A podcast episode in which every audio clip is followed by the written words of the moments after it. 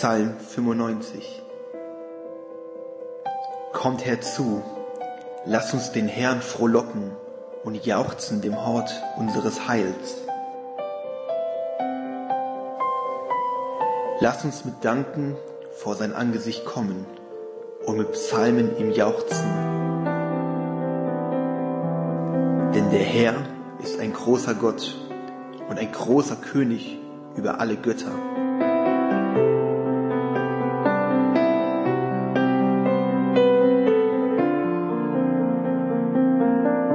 In seiner Hand sind die Tiefen der Erde und die Höhen der Berge sind auch sein.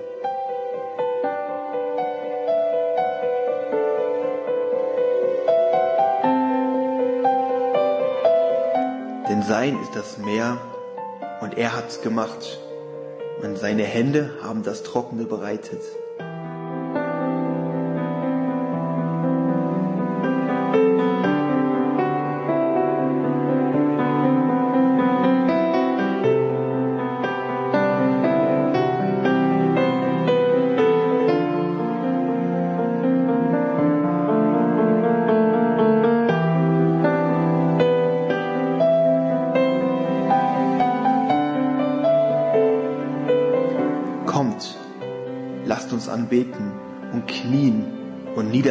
Vor dem Herrn, der uns gemacht hat.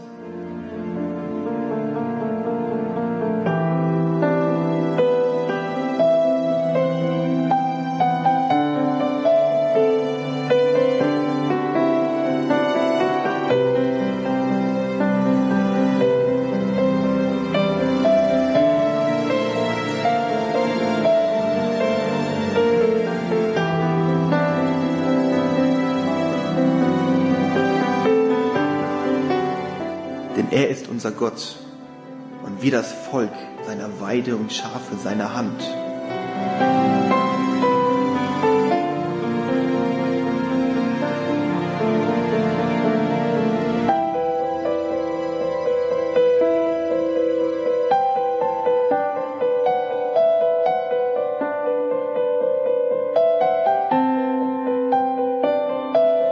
Wenn ihr doch heute auf seine Stimme hören wolltet, verschließet euer Herz nicht.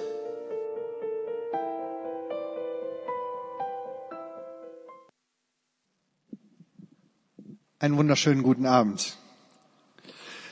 Heute Abend geht es um Psalm 95 in unserer Reihe Psalmen, die vielen Farben des Gebets. Und wir haben die Lesung gerade schon gehört. Für die Podcast-Hörer sage ich es nur, wir haben die Lesung gese gesehen, nicht nur gehört, mit vielen Farben. Viele Farben des Gebets. Ich empfehle den Podcast-Hörern mal an dieser Stelle, ich hoffe, das klappt, ähm, auf die Seite zu gehen und äh, vielleicht findet ihr da auch den Video. Es lohnt sich auf jeden Fall, den anzuschauen.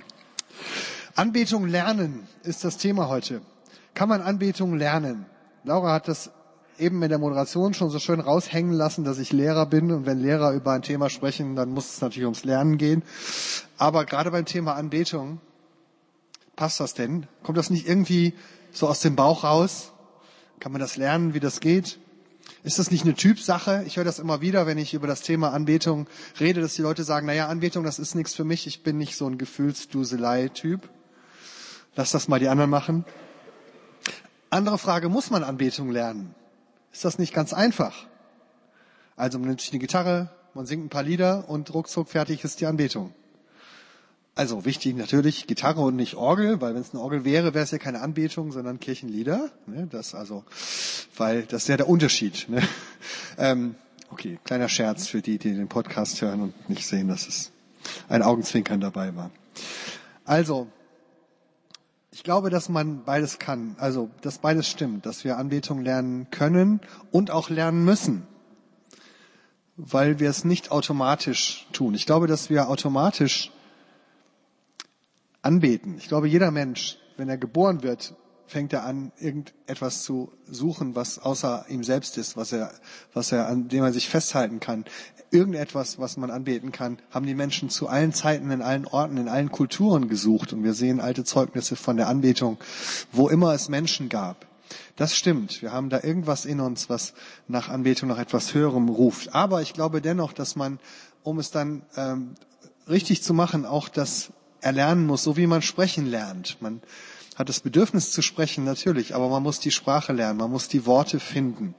Oder wie man lieben lernt. Man kann sich schnell verlieben, aber jeder weiß, dass in einer guten Beziehung dann auch viel Lernen dazu gehört, wie man das denn gestaltet. Und deswegen glaube ich, gerade dann, wenn wir keine Anbetungstypen sind und wir denken, das ist heute Abend nicht mein Thema, dann bist du vielleicht gerade richtig hier weil ich ein bisschen darüber reden möchte, ähm, ja, was, wie kann ich lernen, Schritte der Anbetung zu gehen, wenn das vielleicht bei mir nicht so von, autom von automatisch flupscht. Ähm, weil ich glaube, dass Anbetung in der Tat nicht nur was ist für die, die das gerne machen oder deren Hobby das ist. Manchmal ist das so in Gemeinden, wo ich hinkomme, da gibt's so die Anbetungsleute und so die anderen. Ne, ja, ich mache mehr so die Technik oder die Küche oder Predigen und Anbetung, das ist so was für die Musikalischen unter uns. Ne? Aber ich glaube, das ist was für jeden von uns. Für jeden, der hier ist, für jeden von euch, der in der, in der Bank sitzt.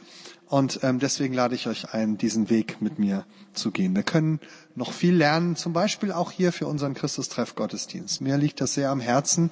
Ähm, eine der Dinge, die mich geprägt und verändert haben ähm, in den Christustreff-Gottesdiensten, ich bin jetzt relativ lange dabei, ungefähr 25 Jahre, ähm, bin hier hingekommen als Student und kam in diesen Gottesdienst und dachte, hier ist etwas, was ich noch nicht so kenne, was mir auch ein bisschen fremd ist, was ich auch ein bisschen komisch finde, weil wir haben das bei uns zu Hause nicht so gemacht.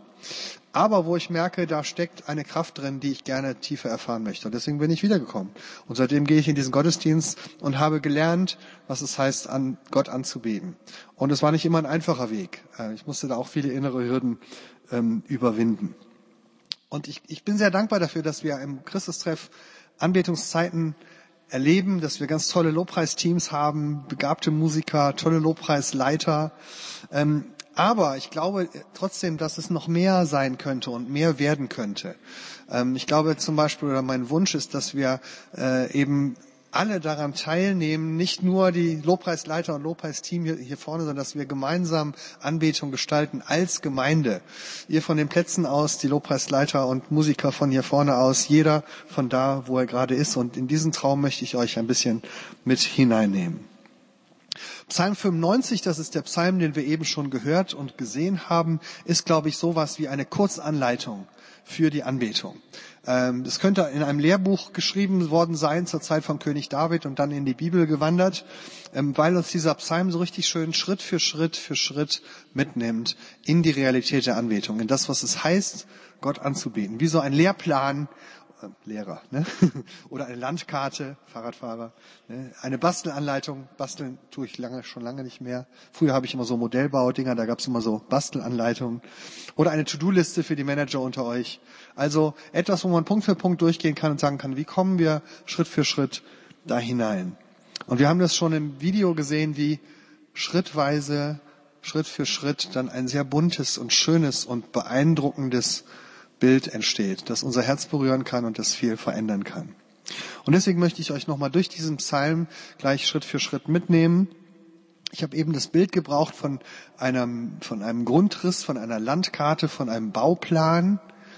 Und jetzt fragen vielleicht manche, gibt es das denn für Anbetung? Kann es da so einen Bauplan geben, eine, einen Grundriss? Und in der Tat ja, die Bibel berichtet davon, dass es so einen Bauplan gibt, eine, äh, wie heißt das, architektonische Explosionszeichnung oder wie immer man das Ding nennt, einen Grundriss. Ähm, das ist in der Bibel schon sehr früh gesagt, nämlich da, wo Moses Gott begegnet auf dem Berg Sinai. Das Volk Israel war aus, aus äh, Ägypten ausgezogen, jetzt waren sie am Sinai. Mose geht auf den Berg und Gott redet zu ihm. Kurze Frage, wenn MBS-Bibelschüler hier sind, Ihr müsst jetzt drei Minuten Geduld haben, weil ich manches davon letzte Woche schon mal in der Predigt gesagt habe, aber nur die nächsten drei Minuten. Also 2. Mose 25 lesen wir. Der Herr redete mit Mose und sprach, sage den Israeliten, sie sollen mir ein Heiligtum bauen, damit ich unter ihnen wohne. Genau nach dem Bauplan, den ich dir von der Wohnung und ihrem ganzen Gerät gezeigt habe, sollt ihr es machen. Und dort will ich dir begegnen. Und sieh zu, dass du alles machst nach dem Bauplan, den ich dir auf dem Berge gezeigt habe. Spannende Geschichte. Das ist eine Bibelstelle, wo Gelehrte schon in jüdischer Zeit, also in, in neutestamentlicher Zeit darüber gerätselt haben, was ist damit gemeint. Und man stellte sich das so vor, dass es im Himmel eine Vorlage gibt für das, was die Anbetung auf der Erde sein soll. Eine Art himmlisches Heiligtum und das ist quasi der Grundriss für das, was Mose dann auf der Erde bauen soll. Und das Erste, was er baut, ist aber erstmal ein Zelt, eine vorübergehende Wohnung. Ich habe euch mal ein Bild mitgebracht ähm, von wie so ein Zelt, wie das Zelt ausgesehen hat. Wenn man nach Israel geht, da gibt es Leute, die haben ähm, das Zelt mal nachgebaut, genau nach dem Bauplan, der in der Bibel steht. Und dann sieht das so aus. Ich habe hier keinen Monitor. Jetzt muss ich gerade gucken, ob ich da hinkommen kann. Ah, jetzt ist es da. Super. Also, ähm, da haben Leute das aufgebaut, ne, nach dem biblischen Bauplan. Das ist also hier so ein Zaun außenrum. Und wenn man dann reingeht, wir sind da mit ein paar von unseren Mitarbeitern mal drin gewesen, klicken wir einfach durch. Okay, jetzt gehen wir langsam ins Innere. Und dann sieht das so aus, ne, so ein Zelt in der Mitte und dann vorne ein Altar und ein kleines Wasserbecken.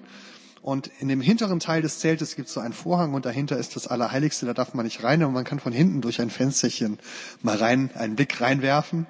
Und äh, Gott hat uns da freundlicherweise in diesem Moment sogar einen kleinen Regenbogen geschenkt. Ähm, das ist also ein, war unsere Begegnung mit dem heiligen Zelt. Aber das war ja nur vorübergehend.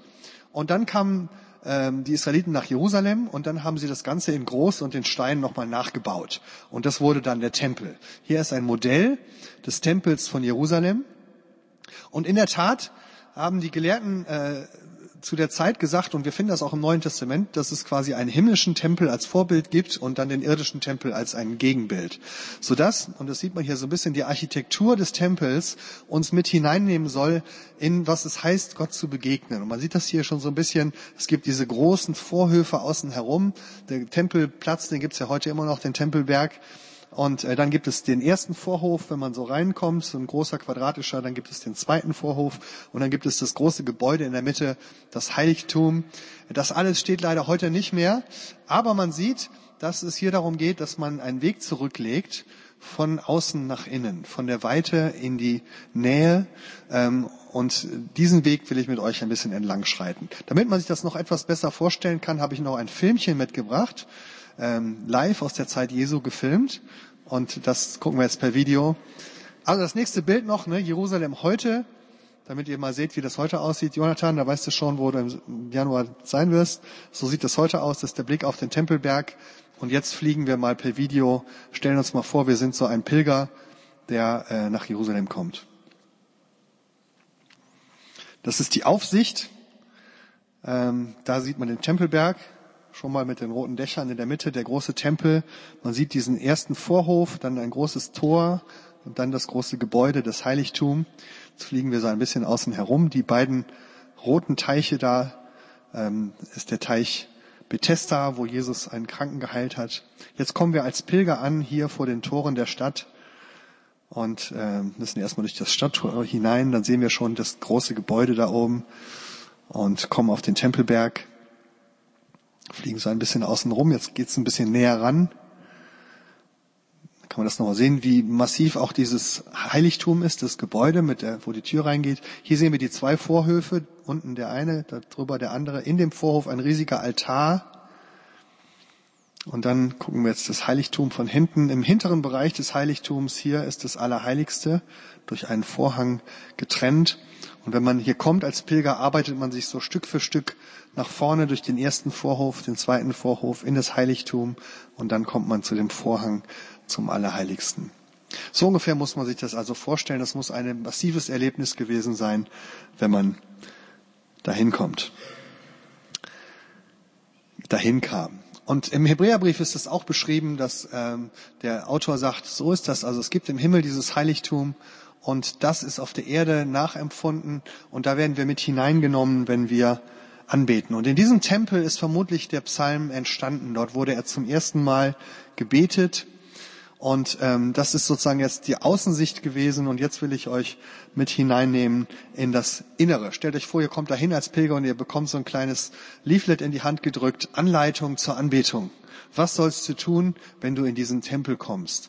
Und dieses, äh, diese Anleitung ist illustriert von Becky mit ihren Bildern.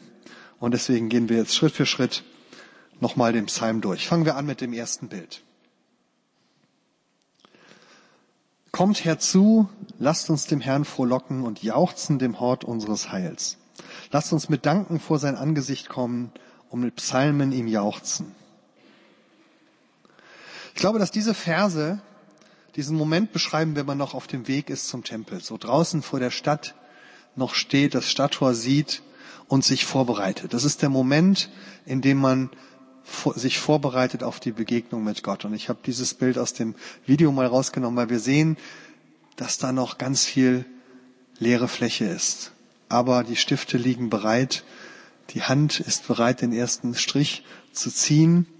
Und in dem Psalm heißt es, kommt, lasst uns frohlocken. Und dann heißt es im nächsten nochmal, lasst uns mit, sein, mit Danken vor sein Angesicht kommen. Zweimal kommen, zweimal lasst uns. Offensichtlich müssen wir deutlich ermutigt und eingeladen werden, uns aufzumachen, uns vorzubereiten, vorbereitet hineinzukommen in die Begegnung mit Gott. Ich weiß nicht, wie du hier donnerstagsabends hinkommst, ob du sozusagen dich zu Hause aufgemacht hast mit dieser Erwartung und Vorbereitung. Zu sagen, das ist wie, als ob ich meinen Stift gezückt hätte und jetzt entsteht ein Bild. Ich komme, weil ich etwas erwarte. Ich glaube, hier lernen wir gleich etwas Wichtiges über Anbetung, nämlich, dass Anbetung eine Entscheidung ist des Herzens. Das überkommt uns nicht einfach, das reißt uns nicht unbedingt mit, manche schon, ja, sondern es ist etwas, wo sich unser Herz aufmacht und sagt, komm, jetzt geht's los, jetzt will ich mich aufmachen, Gott begegnen.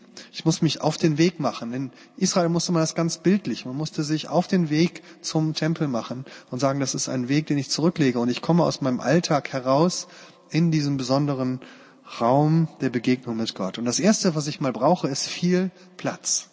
Viel freien Platz.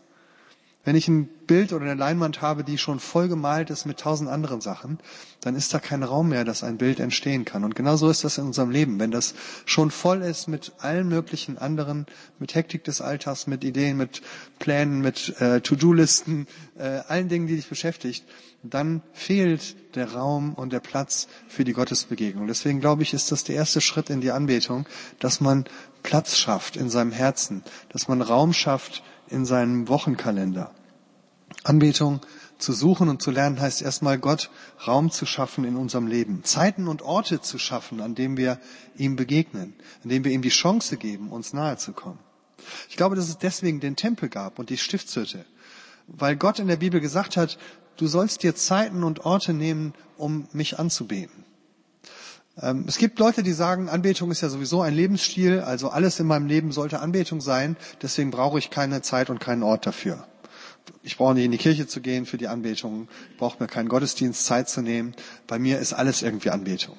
Aber ich glaube, Gott versteht ein bisschen, wie wir ticken und die Gefahr ist, wenn alles Anbetung ist, dann ist am Ende nichts mehr Anbetung. Dann gibt es keinen besonderen Ort, keine besondere Zeit mehr.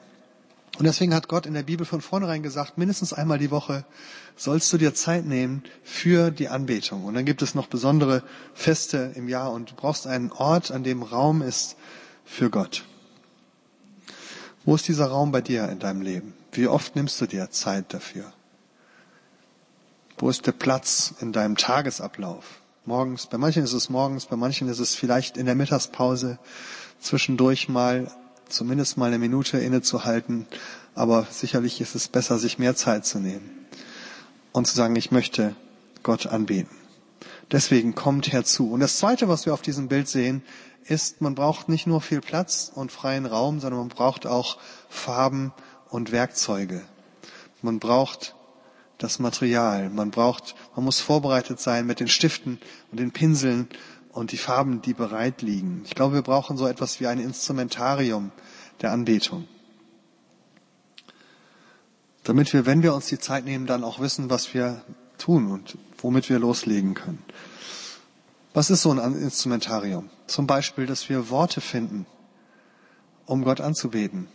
Dass wir wissen, wie wir mit Gott reden können glaube, dass Gott halt keine bestimmten Vorschriften hat. Wir können mit ihm so reden, wie uns der Schnabel gewachsen ist. Aber wenn du mal überlegst, wie dir der Schnabel gewachsen ist, auch gegenüber anderen Leuten, dann merkst du, dass es dir sehr schwer fällt, anderen Leuten was Positives zu sagen oder sie zu loben oder ihnen einfach mal ein Kompliment zu machen. Unverdient. Ja?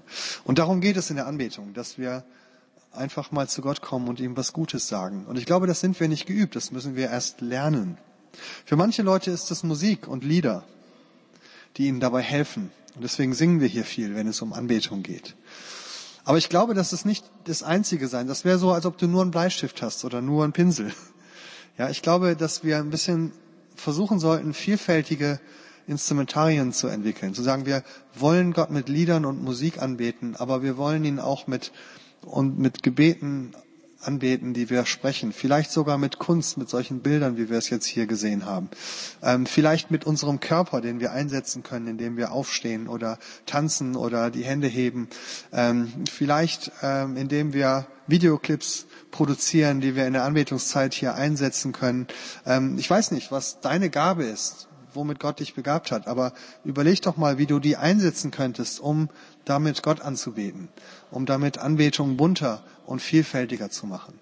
Ich glaube, dass wir so ein Instrumentarium brauchen. Paulus sagt einmal, wenn ihr zusammenkommt, dann bringt jeder etwas mit. Der eine ein Lied, der andere ein Gebet, der dritte ein Wort von Gott, ein Wort der Erkenntnis, ein Wort der Ermutigung, vielleicht ein prophetisches Wort, ein Sprachengebet. Und ich wünsche mir eigentlich, dass wir das hier erleben in so einem Gottesdienst. Der Raum ist dafür da, die Möglichkeit ist da, aber wir sehen das noch erst so in den Kinderschuhen. Ja, also ich glaube, wir könnten mehr davon erleben und ich würde euch Mut machen, das hier zu nutzen. Ich weiß, es ist immer schwierig, vor fremden Leuten irgendwas zu sagen, aber wir sind hier unter uns, wir sind in der Familie und hier in der Mitte gibt's ein Mikrofon und nachher, wenn wir beten, könnt ihr da hingehen und was beitragen. Vielleicht ein Wort aus der Bibel oder ein Gebet oder ein prophetisches Wort. Ähm, wir wollen das gerne hier entdecken, dass ähm, wir vielfältig mit vielen bunten Farben Gott anbeten. Und deswegen lasst uns die Stifte spitzen, die Farben bereithalten und gemeinsam an diesem Bild malen. Kommt herzu, lasst uns frohlocken und jauchzen dem Hort unseres Heils. Lasst uns mit Danken vor sein Angesicht kommen, mit Psalmen ihm jauchzen. Jetzt kommt der zweite Schritt. Stellt euch innerlich vor, wir treten ein durch das große Tor und wir kommen in diesen Vorhof. Wir sehen das monumentale Gebäude vor uns und es ist so, wie wenn man in den Palast eines Königs kommt. Vor uns ragen majestätisch die Mauern auf. Und jetzt nehmen wir uns erst einmal Zeit, unsere Gedanken auf den König zu richten. So heißt es in diesen nächsten Versen. Denn der Herr ist ein großer Gott und ein großer König über alle Götter. Jetzt kommen wir also hinein in die Welt der Anbetung. Und der erste Schritt ist, dass wir auf Gott schauen und dass wir uns erstmal klar machen, wer ist das eigentlich, dem wir da begegnen. Ich glaube, dass unsere Gedanken sehr oft auch in unserem christlichen Glauben um uns selber drehen. Also was sind gerade meine Fragen, was sind meine Probleme, was brauche ich heute, wenn ich in den Gottesdienst komme, wo wünsche ich mir was von Gott. Ähm, das sind alles wichtige Fragen, aber ich glaube, dass die Anbetung uns hilft, erstmal wegzuschauen von uns und zu Gott hinzuschauen. Aufzuschauen zu dem, der größer ist und anders ist als wir. Um ihn geht es erst einmal und an erster Stelle erstmal nicht um mich. Und auch nicht darum, was Gott tut oder was er mir gibt, sondern einfach darum, wer er ist. Und wenn du mal überlegst, wie man das eigentlich ausdrückt, dann merkst du, dass es gar nicht so einfach ist. Also wenn du mal ein Gebet formulieren würdest, stell dir vor, wir machen so eine Übung, ja, und wir würden sagen, jetzt schreib doch einfach mal Gott, wie er ist. Das fällt uns gar nicht so leicht. Unsere Gebete in der Anbetung wenn wir sagen, wir wollen jetzt mal Gott loben, dann ist es meistens sowas wie, danke Gott, dass wir dich jetzt loben können. Das ist aber ein Danke. Oder bitte lass uns dich jetzt loben. Das ist ein Bitte. Also, wenn man sich mal versucht zu beten, ohne dass man Danke oder Bitte sagt, sondern einfach nur mal Gott etwas Gutes zu sagen, merkt man, das sind wir gar nicht gewöhnt. Das ist so eine Art zu beten, die wir nicht geübt haben. Und deswegen würde ich euch ermutigen, mal, mal das auch zu üben in den, in den Gebetszeiten oder auch zu Hause, wenn ihr betet, euch mal Zeit zu nehmen, bevor ihr Danke und Bitte sagt, einfach mal was Gutes über Gott zu sagen. Ihn zu loben, ihm etwas Gutes zu sagen, ihm zu beschreiben, wie toll er ist. Und wenn du merkst, du hast keine Worte dafür, habe ich zwei Vorschläge für dich. Der eine, den sehen wir auch schon in der Bibel, nennt sich das Sprachengebet. Ja, Paulus sagt mal an einer Stelle, ich weiß oft nicht, was ich beten soll. Das geht mir auch so. Ähm, und dann sagt er, der Heilige Geist hilft mir aber, indem er mir Worte gibt, die ich selber nicht verstehe, aber der Heilige Geist versteht sie. Klingt ein bisschen komisch, aber für mich macht das Sinn. Ja, ich bete manchmal einfach drauf los mit Worten, die ich selber nicht verstehe, weil ich denke, Gott weiß schon, was ich meine. Ich, ja, weil wenn du anfängst zu sagen, ich sage jetzt mal alles Tolle, was mir über Gott einfällt. Gott ist super, der ist toll, der ist groß und mächtig und herrlich und heilig und wir machen da eine Predigtreihe im Januar drüber und äh, also groß und toll und herrlich und heilig und groß und toll. Und irgendwann sind die Worte dann auch schon schnell vorbei. Ja? Und das ist eine Chance an der Stelle, einfach weiterzubeten, ohne dass ich dauernd nachdenken muss, dass ich einfach Gott sage, gib du mir doch ein paar Worte, ich bete dann das, was du mir sagst, und du wirst es schon am besten verstehen. Die zweite Möglichkeit ist aber, sein Vokabular zu erweitern. Ich schlage euch eine Übung vor für zu Hause. Du nimmst mir einen Psalm, in dem Gott gelobt wird. Ja, also Psalm 104 ist eine gute Idee. Äh, da wird ganz, ganz, in ganz tollen Bildern Gott beschrieben. Und dann liest du den laut. Und wenn er zu Ende ist, betest du einfach weiter und versuchst ihn mit deinen eigenen Worten weiterzuschreiben. Und du versuchst mal mit ähnlichen Worten Gott weiter zu loben wie in diesem Psalm, ne? aber ohne dass du ins Danke oder Bitte verfällst. Das ist eine spannende Übung, probiert's mal zu Hause aus. Also, auf Gott fokussieren, er ist der große König, ihn wollen wir anbeten.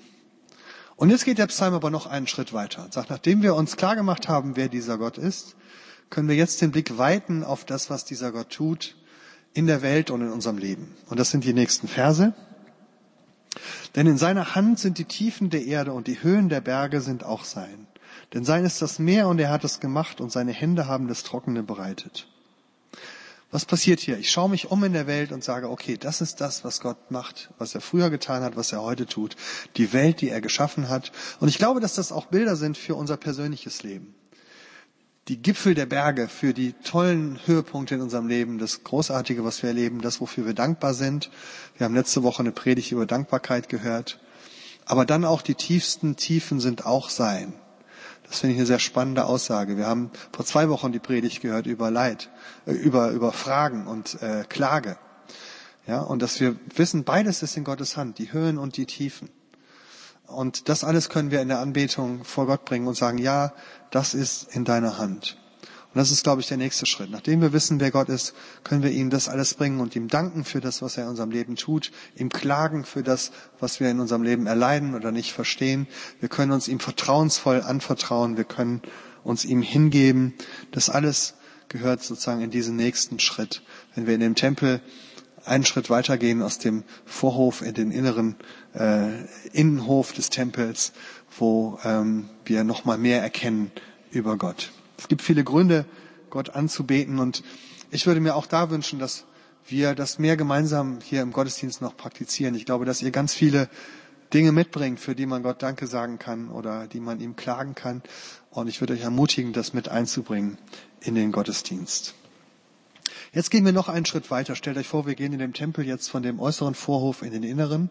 Und da gibt es diesen großen Brandopferaltar als ein Zeichen dafür, dass wir normalerweise dort ein Opfer hinbringen, aber das Opfer ist ja ein Bild dafür, dass wir eigentlich unser eigenes Leben dorthin legen. Also in diesem inneren Vorhof geht es darum, jetzt nicht nur Gott zu beschreiben und Gott zu danken, sondern zu sagen, was mache ich denn jetzt? Ich bringe jetzt mein Leben vor Gott und jetzt ist Zeit für mich zu reagieren, zu antworten auf das, was Gott tut. Und deswegen heißt es in diesem Vers, kommt, lasst uns anbeten und knien und niederfallen vor dem Herrn, der uns gemacht hat. Ich habe am Anfang gesagt, es soll erstmal um Gott gehen in der Anbetung. Das stimmt. Aber es soll nicht nur um Gott gehen, sondern jetzt geht es auch um uns. Und es geht um die Frage, was bewegt eigentlich deine Begegnung mit Gott in deinem eigenen Leben? Hier wird das ganz bildlich beschrieben, knien und niederfallen vor Gott als eine Geste der Hingabe, ja, diesem Gott, von dem ich gerade gesungen habe, den ich gerade gelobt habe, dem will ich mein Leben anvertrauen, dem will ich gehören, ähm, den will ich anbeten. Und das ist sozusagen der nächste Schritt, dass du jetzt reagierst auf diesen Gott, den, der dir begegnet und sagst, okay, jetzt bin ich dran, mein Leben niederzulegen. Oder wie hier in dem Bild zu springen und zu tanzen, aber jedenfalls zu antworten auf das, was Gott tut. Und deswegen ist es auch gut, dass wir Lieder über uns singen in der Anbetung. Es gibt manche Leute, die beklagen sich immer und sagen, man soll nur über Gott singen. Das stimmt aber gar nicht. Ich glaube, wir müssen auch ganz viel über uns singen, weil wir ja reagieren sollen, weil wir antworten auf den Gott. Es geht um eine Begegnung.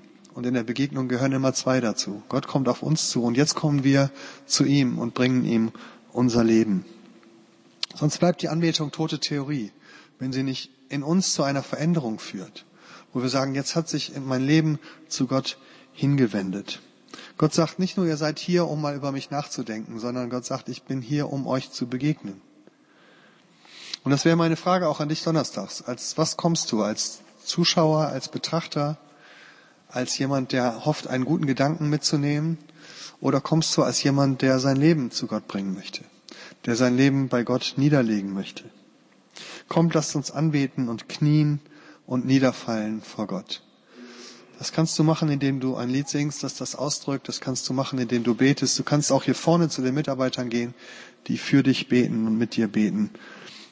Das ist unser Angebot, dass du reagieren kannst auf den Gott, der gegenwärtig ist. Und jetzt geht es noch einen Schritt weiter und das ist der letzte Schritt in diesem Psalm. Jetzt wird's noch mal ganz persönlich. Stellt euch vor, wir gehen in diesem Tempel jetzt von dem inneren Vorhof in das Heiligtum hinein. Das ist dieses große Gebäude, es ist eine Tür, die öffnet sich, du kommst rein und bist in einem geschlossenen, ruhigen Raum. Da bist du alleine. Es brennt nur ein siebenarmiger Leuchter in der Dunkelheit und erinnert dich an die Gegenwart Gottes. Und jetzt wird's ganz persönlich in dem Psalm im nächsten Vers. Denn er ist unser Gott und wir das Volk seiner Weide und Schafe an seiner Hand. Wenn ihr doch heute auf seine Stimme hören wolltet, verschließt euer Herz nicht.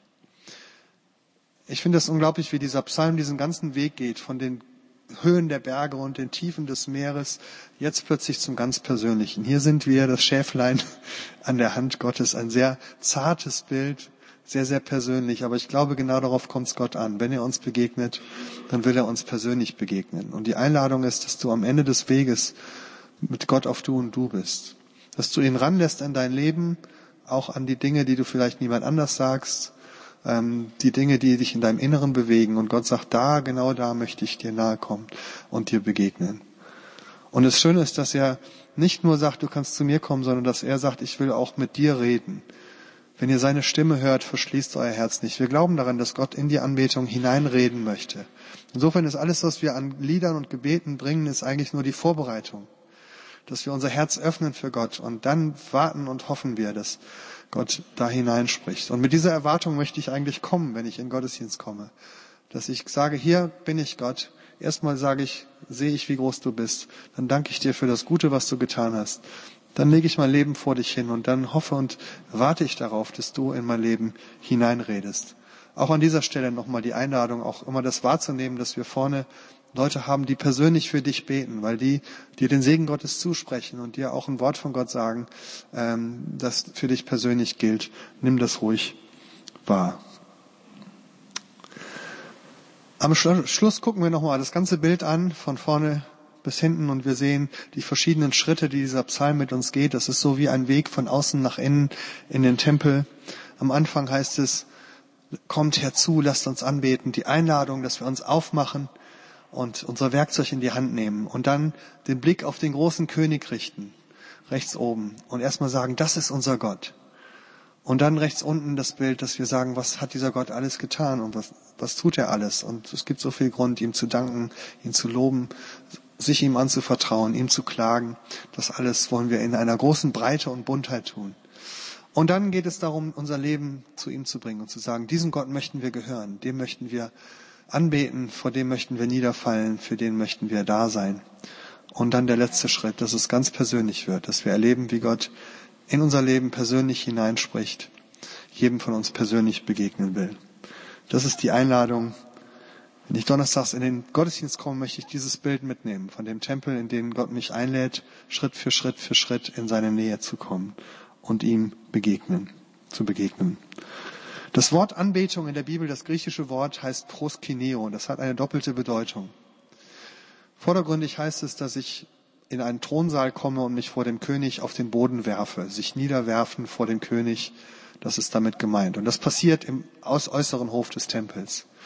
Aber das Wort hat von der Bedeutung her noch eine zweite Bedeutung. Pros kineo. Pros heißt nach vorne. Kyneo heißt küssen. Das heißt also nach vorne kommen und küssen. Und das ist, glaube ich, dieses sehr persönliche Bild.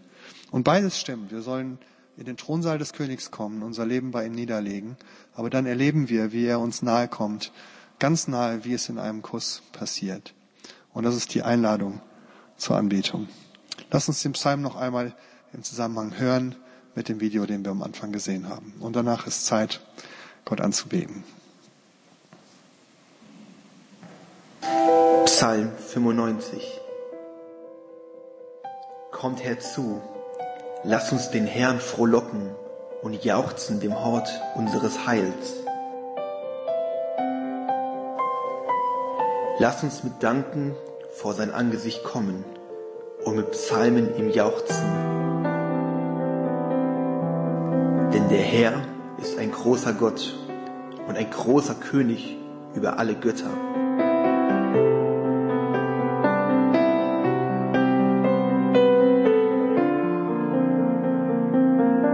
Denn in seiner Hand sind die Tiefen der Erde und die Höhen der Berge sind auch sein.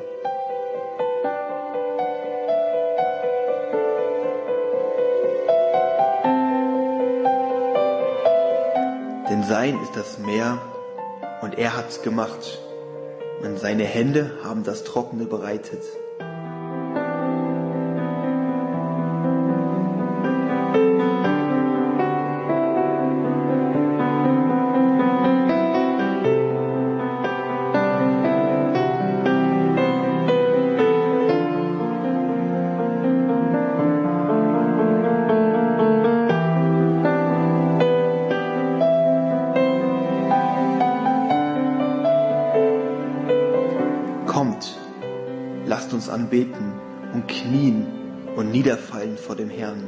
Der uns gemacht hat.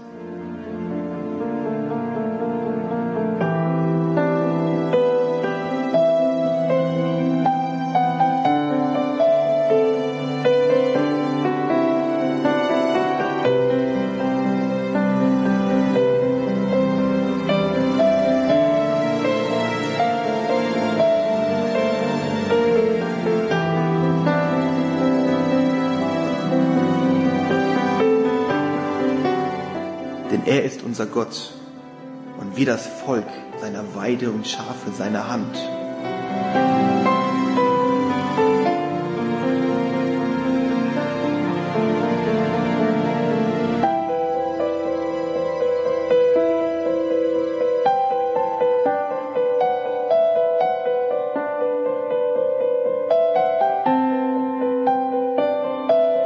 Wenn ihr doch heute auf seine Stimme hören wolltet, verschließet euer Herz nicht.